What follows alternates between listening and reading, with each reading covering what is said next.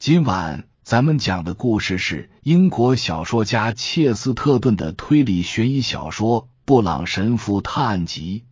话接上回，说到那个依然在近旁徘徊的炉香学家，一个箭步冲向入口处。头骨，我亲爱的先生，他说，人头骨的轮廓可比椰子精致多了。什么椰子都比不上自己那最尾。哈德卡斯尔已经一头扎进了那紫色帐篷黑乎乎的洞口。他们听见里面有喃喃低语声。当汤姆·亨特不耐烦的回应那个颅相学家对自然科学和超自然科学之间的界限表现出令人遗憾的冷漠时，勋爵夫人。也正要跟矮个子神父继续争论下去，但他突然惊讶的停了下来。只见詹姆斯·哈德卡斯尔又走出了帐篷，在阴郁的表情和闪亮的单片眼镜的映衬下，他的诧异显得更加强烈和突出。他不在里面，政治家唐突的说：“已经走了。”有个老黑鬼，可能是大师的随从，含混不清的跟我说什么大师已经走了，因为他不愿再次用神圣的秘密换取金子。芒特伊格尔勋爵夫人容光满面的转向其他人：“你瞧！”他叫起来：“我说过，他的境界可比你想象的要高出一筹。”他讨厌待在闹哄哄的人群里，自己必是独处去了。抱歉，布朗神父严肃的说：“或许我错怪他了。你知道他去哪里了吗？”我想是的。女主人同样严肃的说：“他想要独处时，总是会去回廊，就在房子左翼的尽头。”我丈夫的书房和私人博物馆后面，你是知道的。或许你听说过这房子曾经是个修道院。我有所耳闻。神父回答道，脸上露出淡淡的微笑。我们可以去那里，如果你愿意的话。勋爵夫人轻快的说：“你真应该去看看我丈夫的藏品。”无论如何要看看那个红月亮。你听说过梅鲁神山的红月亮吗？对，那是块红宝石。我很乐意去看看那些藏品。哈德卡斯尔轻声说：“包括神山大师。如果那位先知也是博物馆的一件藏品的话，他们都转向通往那家房子的路上。”不管怎么说，殿后的怀疑论者托马斯咕哝道：“我也很想知道，假如不是来算命的话，那个棕色的畜生究竟来此有何贵干？”他抽身离开时，不死心的的弗洛索还在后面又追了一大步，几乎要抓住他的上衣后摆了。隆起部位，他开口道。没有隆起的部位，那青年说：“只有一肚子气。”我每次来看芒特伊格尔夫妇，都被气得够呛。他拔腿就跑，挣脱了颅相科学家的追逐。在去回廊的路上，来访者必须穿过一间长形屋子，这里就是芒特伊格尔勋爵那个非凡的私人博物馆。专门收藏亚洲的咒符和吉祥物。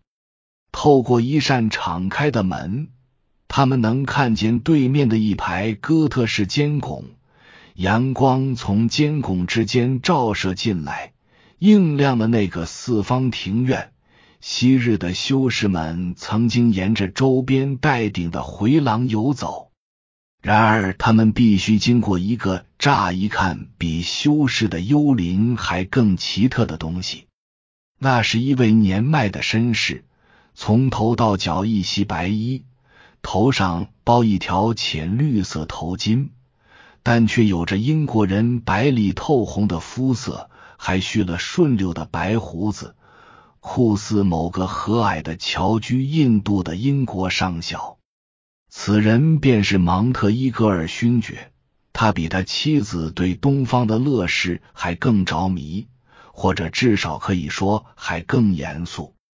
他张口闭口都是东方宗教和哲学，别的一概不谈，甚至觉得有必要穿成东方隐士的样子。尽管他很高兴展示自己的宝贝，但他好像更看重他们象征的真理，而不是收藏价值。更别说现金价值了。他拿出那颗巨大的红宝石展示给大家，按价格来衡量，它或许是博物馆里唯一价值连城的东西。可他好像也只对它的名称更感兴趣，而不是它的大小，更别说价格了。其他人都直勾勾的盯着那颗大的惊人的红石头。想透过血雨去看一簇熊熊的篝火，然而芒特伊格尔勋爵却若无其事的拿在手掌里滚来滚去，看都不看一眼。他盯着天花板，滔滔不绝的给他们讲一个有关梅鲁神山的传奇故事，还有在诺斯替教派的神话中，无名的原始力量是如何在那里较量的。在那关于诺斯替造物主的讲演，还不忘提及他跟摩尼这一并行概念的关系。即将结束之际，就连老道的哈德卡斯尔先生也觉得该把话题引开了。他请求看看那块宝石，因为夜幕降临，那间只有一扇门的长屋子逐渐暗淡下来。于是他走到后面的回廊里。借着外边的光亮，细细赏完那块宝石。就在那时，他们才第一次意识到神山大师的存在。那是一个缓慢的、几乎让人毛骨悚然的过程。在原始结构上，这个回廊并没什么特别之处。只是有一堵齐腰高的矮墙，将四方庭院周边内侧的一圈哥特式立柱和拱门连接起来了。如此就把哥特式的门改成了哥特式窗户，每扇窗户还配有一个石板窗台。这种改动或许发生在很久以前，但是同时还有一些更加奇怪的改动。那足以证明芒特伊格尔勋爵夫妇与众不同的品味。那些立柱之间挂着薄薄的帘子或者垂幔，是由珠子或者青藤条制成的，带着浓厚的欧洲大陆或者南方的风格。那上面还绘着亚洲风格的龙或崇拜物模样的色彩和图案。与灰白色的哥特式边框形成了鲜明的对照，但是这处奇特的改装遮挡了一些光线，让黄昏中的庭院更显昏暗。就在这时，那几个人怀着迥然不同的感受，突然意识到此处稀奇古怪的事还真不少。刚才所见真不算什么，在回廊中间的空地里。有一条铺着灰石的环形小道，是以某种酷似人造草坪的发廊镶边，整个效果就像在正方形中间画了一个圆。在其正中心有一处隆起的深绿色喷泉，或者说是高出地面的水池，里面飘着睡莲，还有游来游去的金鱼。在夜幕的掩映下。有一尊巨大的绿色人像立在他们的上方，那人像背对着他们，弓着背，全然看不见脸，显得那尊雕塑好像没有头似的。不过在朦胧的黄昏中，他们有些人还是能立刻看出那个黑乎乎的轮廓，并自基督教中的形象。几马开外。那个被称作神山大师的人正站在环形小道上，凝望着那尊巨大的绿色神像。他细长而精致的五官，就好似某个能工巧匠制作出来的铜色面具。与此相反，他那身灰色髯须看起来几乎轻得像靛蓝，起于汗下小小的一簇。而后像大蒲扇或者鸟翼一样延展开来。他一身孔雀绿长袍，光头上戴一顶非同寻常的高帽子，那是一种他们全都未曾见过的头饰。但是看起来，与其说是印度风格，倒不如说是埃及风格。那人瞪大眼睛站在那里。睁得像鱼眼一样的眼睛一动不动，看似会在木乃伊棺材上的假眼睛。但是，尽管神山大师的身影足够奇异，那伙人中的某些人，包括布朗神父，却并没在看他。他们跟他一样，正盯着那尊深绿色神像。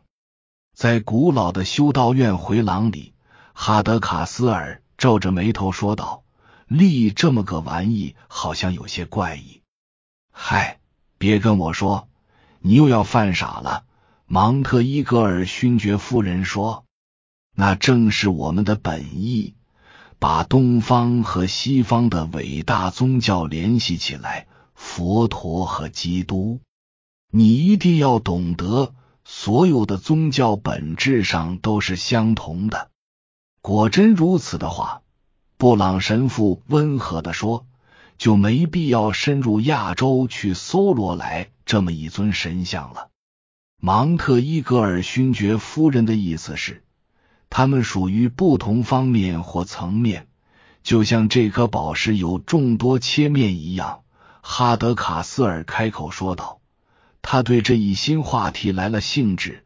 顺手就把那颗大红宝石放在哥特拱门下方的石板窗台上了，但这并不意味着我们可以把这些不同的方面混在一种艺术风格之中。你或许可以把基督教和伊斯兰教混在一起，但你不能把哥特式同萨拉逊式混搭在一起，更不用说真正的印度式了。在他说话之间。神山大师就像个痊愈的僵住患者，表情凝重的围绕圆圈的另一小段打转，最后停在他们所在的那圈拱门外边，背对着他们，看向雕像的背面。很显然，他是在逐段绕圈，就像时钟的指针一样，只是每走一段都会停下来祈祷或冥想。他信什么教？哈德卡斯尔问，稍稍有点不耐烦。他说：“芒特伊格尔勋爵恭敬的答道，那是一种比婆罗门教还古、比佛教还纯的宗教。”哦，哈德卡斯尔应了一声，双手插在口袋站着，继续透过单片眼镜去看。以上是由奶锅大叔给您播讲。感谢收听，每天晚上二十一点三十三分准时开聊。